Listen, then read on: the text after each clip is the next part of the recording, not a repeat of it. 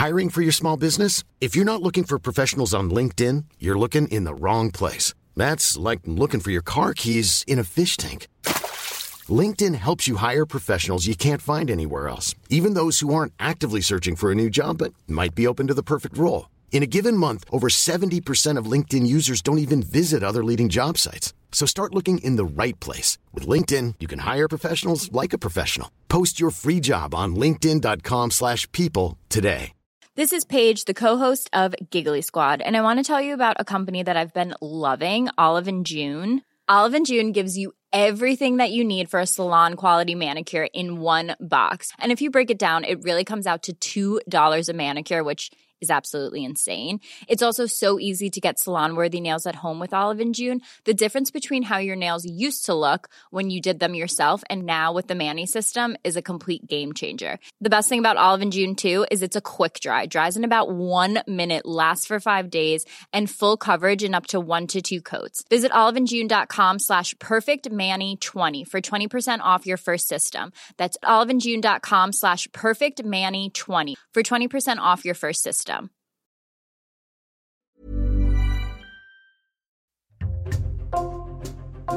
Bonjour, c'est Jules Lavie pour Code Source, le podcast d'actualité du Parisien.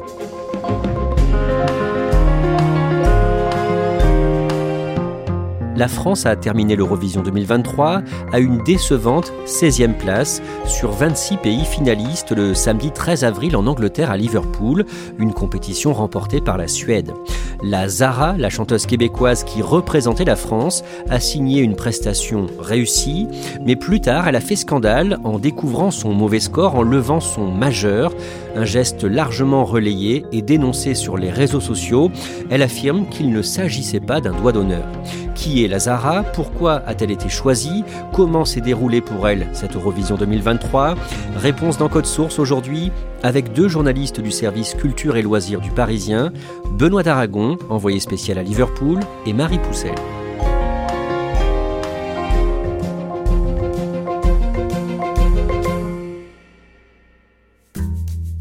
Benoît d'Aragon, le samedi 15 avril, vous êtes à Amsterdam, aux Pays-Bas, pour un grand concert de préparation à l'Eurovision 2023. Ça se passe à La Face Live, dans la banlieue de la ville. Et vous attendez la chanteuse qui va représenter la France dans ce concours européen de la chanson. Elle s'appelle Lazara. L'Eurovision, c'est une grande aventure. Ça dure plusieurs mois. Et en fait, avant, quelques semaines avant l'Eurovision, il y a des pré-parties où tous les candidats à l'Eurovision se retrouvent pour un concert pour les fans du concours. Et donc, je décide avec le, le journal, avec un photographe du journal d'aller à Amsterdam pour rencontrer Lazara. On l'a déjà rencontré à Paris au moment où elle a été choisie, mais là c'est intéressant de la voir sur scène et surtout de voir comment les fans jugent la chanson. Et donc on, prend le train, on prend le, Thalys et on la retrouve dans cette, espèce de zénith, de, gros zénith à, côté du stade de football de l'Ajax Amsterdam. Elle est assez souriante, elle a l'air détendue et on sent qu'elle est partie euh, pour son long marathon vers Liverpool. Évidemment, ce qui compte, c'est la prestation qu'elle va livrer le soir même. Vous allez euh, nous raconter ça un petit peu plus tard dans le podcast. Marie Poussel, Lazara, en plus d'être une voix, c'est un look, un style. À quoi est-ce qu'elle ressemble physiquement pour qu'on puisse euh, la représenter? Là où elle a vraiment sa marque de fabrique, c'est qu'elle a un personnage qu'elle s'est créé. Elle est extrêmement bien maquillée. Elle est blonde platine. Elle a des marqueurs aussi dans son look, souvent des grands chapeaux, euh, des grands tailleurs. On n'arrive pas trop à dater son look, mais ça peut être dans les années 50. Elle est vraiment sur euh, l'époque des pin-up. Benoît d'Aragon, Marie Poussel, vous allez nous raconter le parcours de Lazara, de son vrai nom Fatima Zara Avdi. Elle est née le 25 août 1987 à Montréal, au Canada, au Québec. Elle a une fille. Qu'est-ce que l'on sait de sa famille, Benoît d'Aragon? Dans quel milieu est-ce qu'elle grandit? On ne sait pas grand-chose de, son enfance. Euh, Lazara, elle a grandi dans une famille où il y a sept enfants, six filles et un garçon. Ses parents d'origine marocaine sont arrivés au, Canada avant sa naissance. Elle dit que ses parents sont comptables, ils vivent dans la banlieue de Montréal, dans une banlieue plutôt tranquille. De son enfance, elle raconte surtout que sa mère euh, lui chantait L'oiseau et l'enfant de Marie Myriam. C'est une chanson qu'elle avait découverte au Maroc. Et Lazara va adorer cette chanson. Elle va se passionner aussi pour Edith Piaf. Donc très vite, la chanson a fait partie de sa vie. L'oiseau et l'enfant de Marie Myriam. C'est la dernière fois que la France a gagné au concours de l'Eurovision. C'était il y a 45 ans, en 1977. Benoît d'Aragon, concernant sa vie d'adulte, là encore on sait relativement peu de choses, si ce n'est qu'elle a été coiffeuse et que dans les années 2010, elle souffre de problèmes de santé en raison, dit-elle, d'allergies avec les produits cosmétiques qu'elle utilise. Et un jour, ou plutôt une nuit, pendant une soirée en 2016, sa vie bascule. Elle passe la soirée chez des amis euh, et elle rencontre euh, le producteur de musique canadien Benny Adam. Ils vont euh, discuter, ils vont se charrier, ils vont, ils vont se défier. Elle lui parle de musique, elle lui dit j'ai envie d'être chanteuse. Il lui dit bah est-ce que tu sais chanter? Vas-y montre-moi. Et elle se met au piano et elle lui interprète pour que tu m'aimes encore de Céline Dion. Il est sous le charme, absolument conquis par cette voix assez puissante, ces airs qui roulent, et il lui donne rendez-vous le lendemain matin dans son studio euh, de musique. Elle décide avec lui d'essayer de faire carrière en France, et quelques mois plus tard, Marie Poussel, elle fait une collaboration avec un rappeur, Niro. Oui, c'est donc la première fois qu'elle apparaît euh, dans le milieu de la musique en France. Niro, c'est un rappeur du Val-de-Marne qui a une solide réputation parmi les gens qui aiment le rap, mais qui n'a jamais été ultra connu à cette époque-là. Elle s'appelle pas encore Lazara. Elle a pas de nom d'artiste et ils lui disent bah, tiens, tu vas t'appeler Ivy. Donc elle va garder ce nom-là le temps du titre, qu'elle va changer juste derrière. Et donc, elle va être là pour euh, tester un peu euh, ses vocalises, sa voix avec ce rappeur. Beaucoup de chanteuses qui tournent un peu dans le milieu du rap ont commencé comme ça. Ayana Kamura, par exemple, au début, a fait énormément de duos avec euh, des rappeurs connus. Donc, c'est ce qu'elle fait pour se faire remarquer. Un peu de moi. Une dernière fois. Le temps d'un moment le temps d'un instant, un peu de toi. Malgré ce titre qui se fait remarquer d'une partie du public, dans les années qui suivent, il ne se passe plus grand-chose pour elle. Pendant deux ans, elle doit même reprendre son ancienne activité de coiffeuse. Et puis en 2019, elle décide de relancer sa carrière. Elle retourne voir le producteur Benny Adam et elle se remet au travail à fond. Marie Poussel, en décembre 2020, elle sort une reprise, une cover, comme on dit dans le milieu, d'un titre d'un duo de rap mythique pour les amateurs, PNL. Alors PNL, elle va reprendre un de leurs titres aussi les plus mythiques qui s'appelle À l'ammoniaque. Ma vie, ma vie, pourquoi petite fleur affanée? Elle était belle loin de la jungle, mais bon la jungle a rattrapé. Et en fait, ça fait plusieurs mois que dans le milieu de la musique, euh, on chuchote son nom. On sait que ça va être très très gros, Lazara. Euh, c'est à l'image de par exemple d'autres artistes comme Angèle ou Eddie De Preto qui, avant de signer dans des maisons de disques, font déjà beaucoup parler dans le milieu. Donc ça fait un peu monter les enchères des contrats avant qu'elle signe. Finalement, c'est Polydor, un label de Universal, qui va la signer et elle reprend à l'ammoniaque. Pourquoi? C'est une stratégie assez bien foutue parce que ça veut dire qu'elle peut aussi attirer les fans de rap et en même temps, elle le reprend avec une voix un peu lyrique qui met en valeur euh, ses vocalises. Chez moi on t'aime. Chez moi on s'aime puis on grandit. Chez nous on respecte, oui on tire. En juin 2021, la Zara publie un autre titre qui va cartonner. Ça s'appelle Tu t'en iras. Alors là, c'est vraiment le gros tube euh, qui peut passer sur énergie et qui passe d'ailleurs sur énergie toute la journée et qui va être un des titres les plus joués euh, dans toutes les radios de France. Même sans goûter, même sans douter, tu diras que tu m'aimes, mais tu ne penses pas. On pense à Vita et Slimane, euh, c'est un titre très très populaire, mais c'est très efficace. Moi je m'en voulais, moi je m'en voulais, moi je m'en voulais. Mais qu'est-ce que tu crois que j'aime être contre toi? Marie Poussel, le 8 novembre 2021, Lazara est au Energy Music Awards. Elle est nommée dans la catégorie Révélation francophone de l'année et son attitude n'est pas appréciée d'une partie des professionnels qui sont en coulisses. Oui, il faut savoir que c'est une véritable foire d'empoigne quand on travaille au Energy Music Awards. Il y a beaucoup, beaucoup de loges avec euh, beaucoup d'invités et tout le monde se mélange un peu. Donc on peut voir euh, des scènes avec Big et Oli qui discute avec Orelsan, qui discute avec euh, un autre chanteur. Et Lazara, elle, finalement, reste dans son coin. Et donc c'est assez mal perçu parce qu'elle paraît très hautaine et euh, dans ce rôle de star un peu intouchable alors que autour d'elle il y a des gens bien plus connus qu'elle. À cette période, elle change plusieurs fois de manager. Oui, elle change euh, plusieurs fois de manager. En vrai, elle les épuise plutôt. Euh, elle a commencé avec Sébastien Farran qui a été le manager de Joe Star et de Johnny Hallyday. Et là, elle continue à épuiser des gens autour d'elle. Chaque fois, ça se termine avec des clashs monstrueux et finalement, elle est récupérée par Indifférence Prod. Indifférence Prod, c'est un label très très connu en France parce qu'il gère euh, Gims, Vita et Slimane, etc. Donc on se dit que finalement c'est plutôt un bon mariage sur le papier parce que elle a le style très mainstream euh, que peut avoir euh, les artistes dont s'occupe Indifférence Prod et même eux qui ont une réputation assez sévère, mais finalement ça se termine aussi avec eux en clash. Mais Benoît d'Aragon, la Zara tape dans l'œil d'une cadre importante de France Télévisions qui est chargée de désigner qui représente la France au de l'Eurovision. Oui, Alexandra Arrête, c'est la directrice des variétés de, France Télévisions. Voilà, elle s'occupe des victoires de la musique, elle s'occupe de Drag Race et elle rencontre Lazara parce que elle cherche tout le temps, elle est en alerte sur euh, les talents qui pourraient euh, représenter la France à l'Eurovision. Donc elle la rencontre en 2021, elle lui propose d'être notre ambassadrice. Lazara refuse en disant qu'elle n'a pas de chanson, que c'est trop tôt, mais que ça l'intéresse, mais que c'est trop tôt. Et, euh, mais l'idée va germer dans sa tête en disant que c'est finalement peut-être une bonne idée et l'Eurovision peut lui servir tout à fait de, tremplin pour sa carrière. Et finalement, Lazara va dire oui en septembre 2022 et ce sera officialisé en janvier 2023. Ce n'est pas la première fois qu'une chanteuse étrangère représente la France à l'Eurovision. Il y a eu la Canadienne Natacha Saint-Pierre en 2001 qui a fini quatrième. Et puis il faut aussi rappeler que la Suisse avait remporté ce concours avec une chanteuse québécoise en 1998 Céline Dion. Mais, Benoît d'Aragon, le choix de Lazara ne convainc pas tout le monde en France, notamment dans le milieu de l'industrie de la musique. La mauvaise réputation de Lazara euh, arrive aux oreilles de France Télévisions. Il y a beaucoup de gens de l'industrie du disque qui leur disent faites attention, elle est très compliquée à gérer, euh, c'est beaucoup de pression. L'Eurovision, elle va peut-être pas tenir le coup.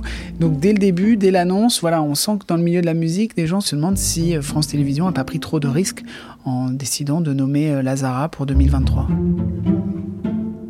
L'Eurovision 2023 approche. Rendez-vous pris pour le samedi 13 mai.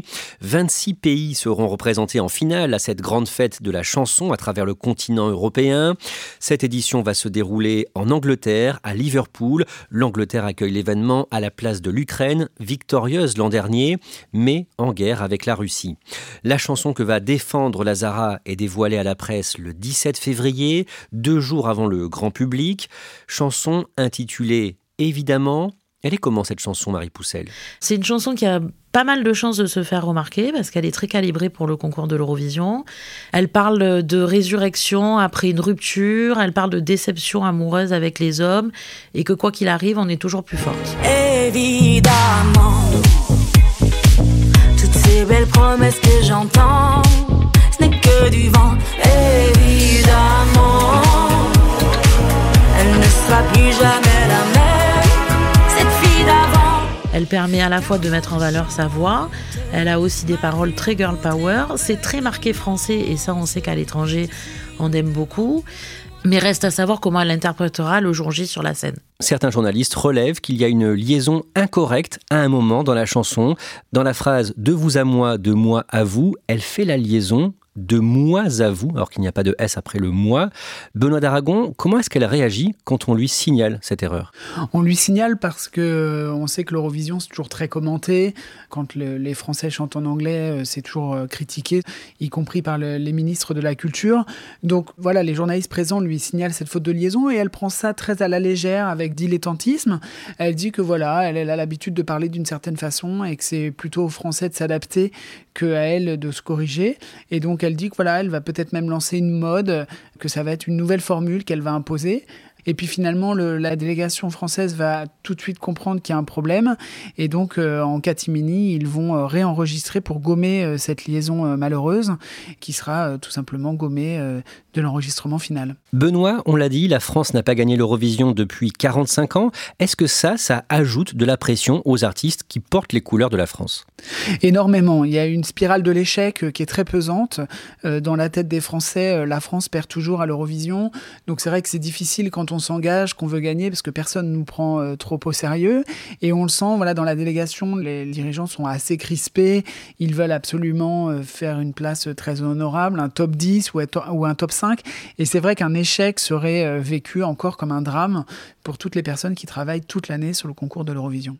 Lazara doit participer à un concert aux allures de répétition générale aux Pays-Bas, à Amsterdam, le samedi 15 avril. On en revient au début de cet épisode de Code Source. Ce matin-là, elle poste sur Instagram un message dénonçant l'état de sa chambre d'hôtel.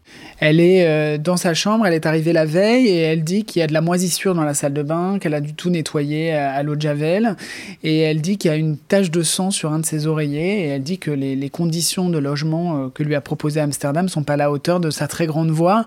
Alors voilà, certains y voient euh, un petit euh, caprice plutôt souriant parce qu'elle elle dit pas ça de façon très agressive.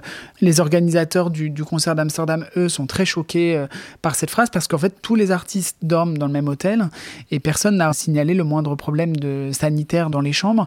Donc voilà, c'est un petit quoi qui passe très très mal au sein de la petite communauté de l'Eurovision. Ce jour-là, la rencontre avec les journalistes en début d'après-midi se passe bien, elle semble plutôt détendue, c'est ce que vous nous racontiez en début de podcast. Ensuite, dans l'après-midi, les répétitions sont un peu compliquées pour elle, elle a un problème de retour son, et le soir, elle est donc attendue comme les autres concurrents, elle doit se produire devant les 5000 spectateurs de La Face Live à Amsterdam.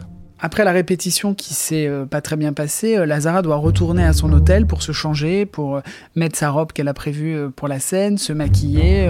et il est prévu qu'on la retrouve à l'hôtel pour faire une interview et, quelques photos. Finalement, comme souvent dans ce genre de soirée, tout le monde est très en retard, donc le planning est un peu bousculé.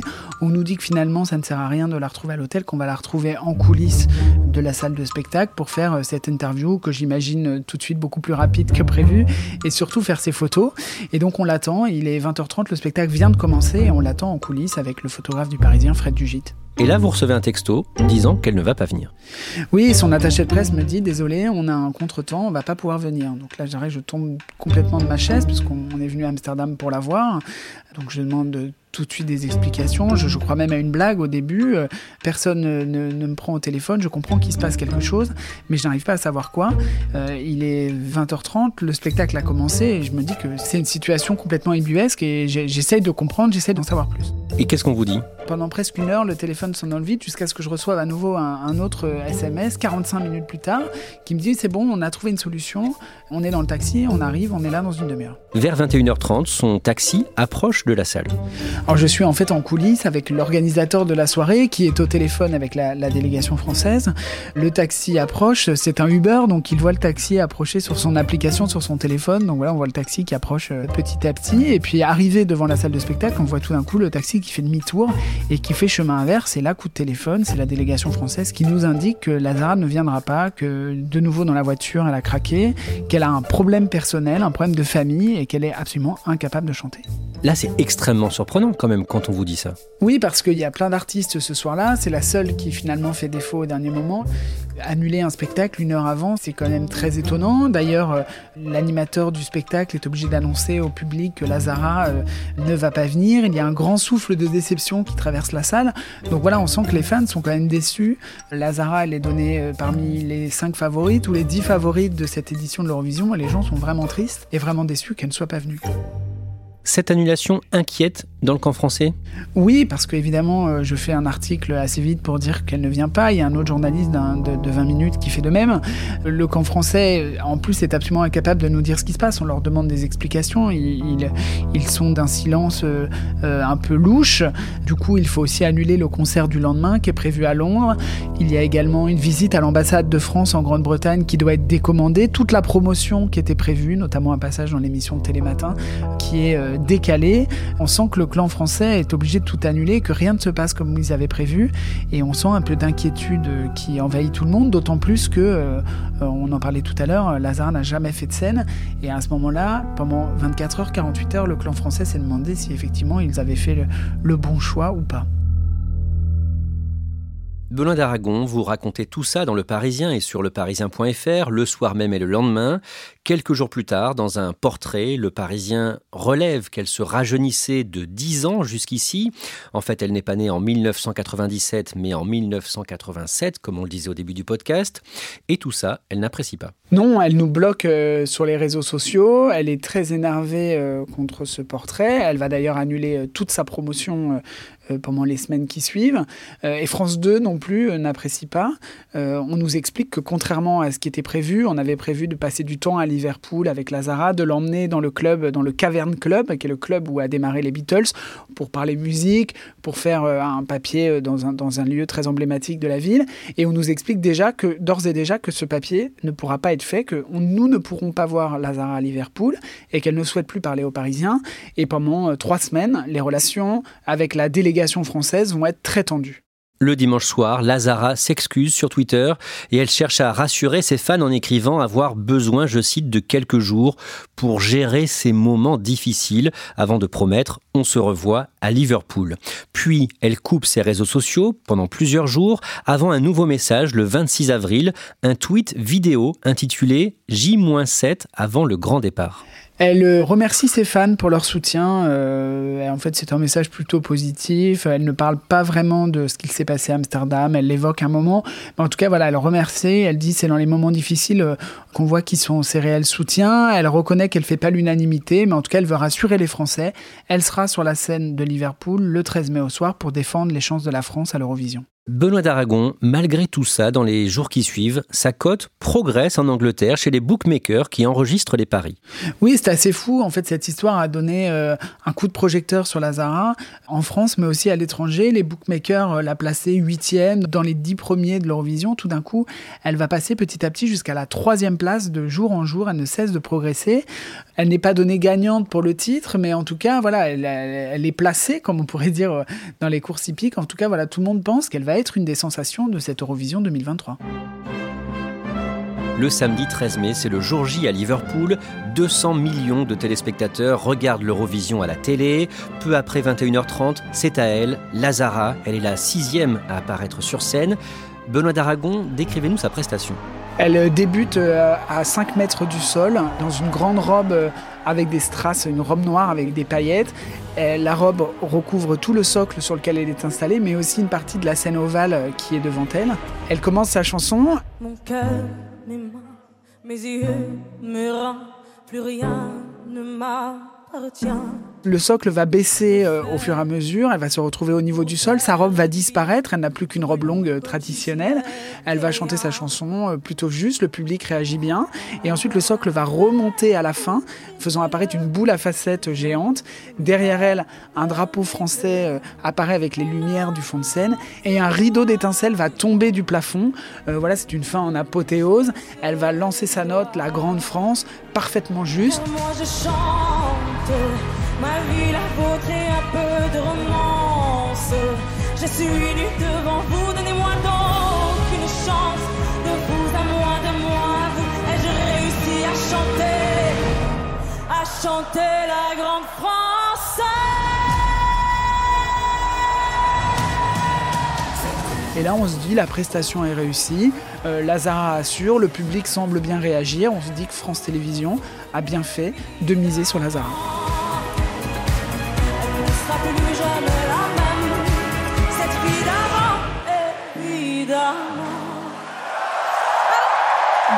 Bravo, Lazara puis, c'est les votes, un processus qui dure longtemps comme à chaque fois. Quand elle découvre le score du public, les points attribués par euh, les spectateurs, un peu avant 1h du matin, heure de Paris. That France have received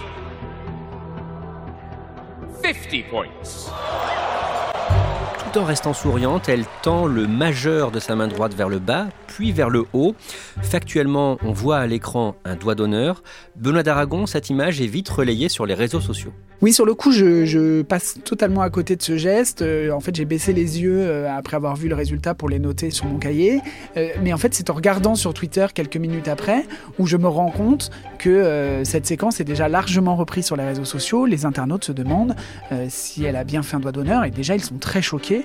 Qu'elle ait pu faire un tel geste en apprenant le vote du public. Que se passe-t-il ensuite? Ensuite, on se dit, bon, elle va venir nous expliquer son geste, elle va venir euh, s'excuser peut-être de son emportement. Et là, en regardant euh, le face-à-face final entre le, le, candidat finlandais et la candidate suédoise, on voit Lazara qui passe derrière le candidat finlandais, donc on comprend qu'elle est en train de quitter la salle. Et là, on se dit, hein, est-ce qu'elle est en train de partir? Est-ce qu'elle va prendre un taxi pour rejoindre son hôtel? Et là, on est stupéfait. On se dit, Lazara est en train de claquer la porte. On ne la reverra pas. Finalement, à 2h du matin heure de Paris, 1h à Liverpool, elle vient s'expliquer sur ce geste devant quelques journalistes. Elle affirme qu'il ne s'agissait pas d'un doigt d'honneur, mais d'un toast, un geste qui selon elle exprimait seulement sa déception. En fait, il y a quelque chose qu'il faut comprendre. Euh, bien que euh, je représente la France, j'ai aussi une culture, une double culture, et euh, c'est un peu générationnel. Ce n'est pas un geste qui est négatif, au contraire, c'est juste un geste de déception qu'on utilise entre amis. Après, je peux comprendre qu'à Outre-mer, euh, ce soit considéré comme un autre geste. Il y a beaucoup de gestes que je pense historiquement on peut utiliser dans d'autres pays qui, qui signifient d'autres choses. Donc ce n'est pas un doigt d'honneur Absolument pas. Benoît d'Aragon, ses explications ne convainquent pas. Non, parce qu'elle est très déroutante. Elle arrive, elle, semblait très en colère il y a une heure, et là elle arrive très souriante, peut-être un peu trop.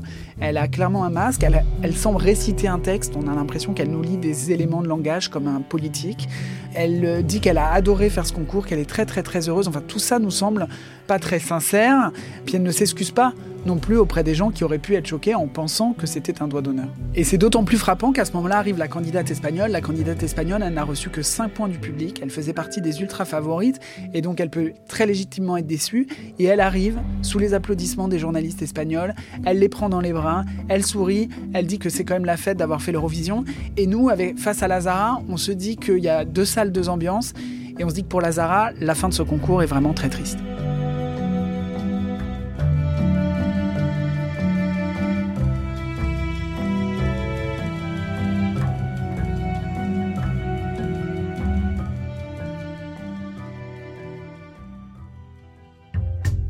Merci à Benoît d'Aragon et Marie Poussel. Code Source est le podcast quotidien d'actualité du Parisien.